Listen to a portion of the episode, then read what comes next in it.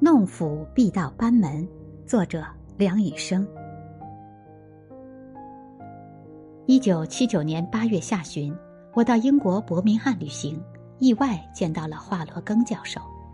整整一个下午，他谈了他的生平经历，也谈到他目前的学术活动。话题就是从他在伯明翰的学术活动开始的。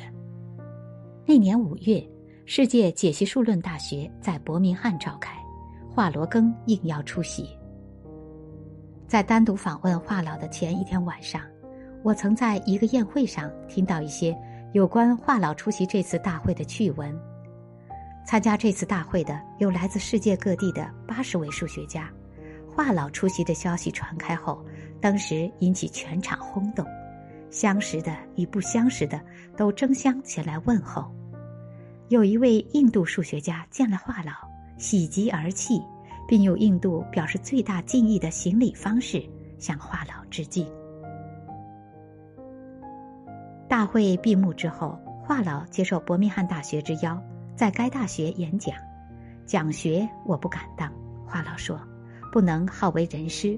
讲学以学为主，讲的目的是把自己的观点亮出来，容易接受别人的意见，改进自己的工作，精益求精。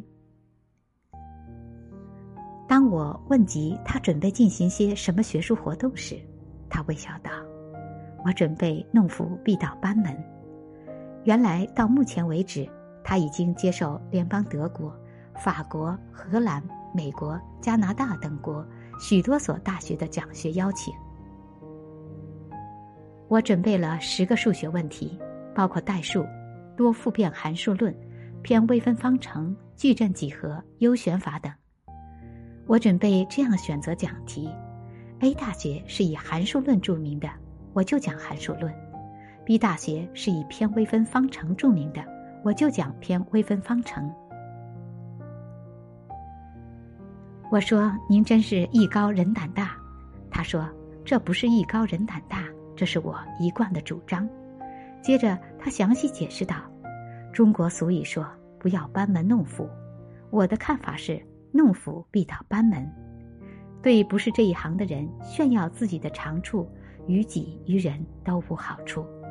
只有找上班门弄斧献计，如果鲁班能够指点指点，那么我们才能够进步得快些。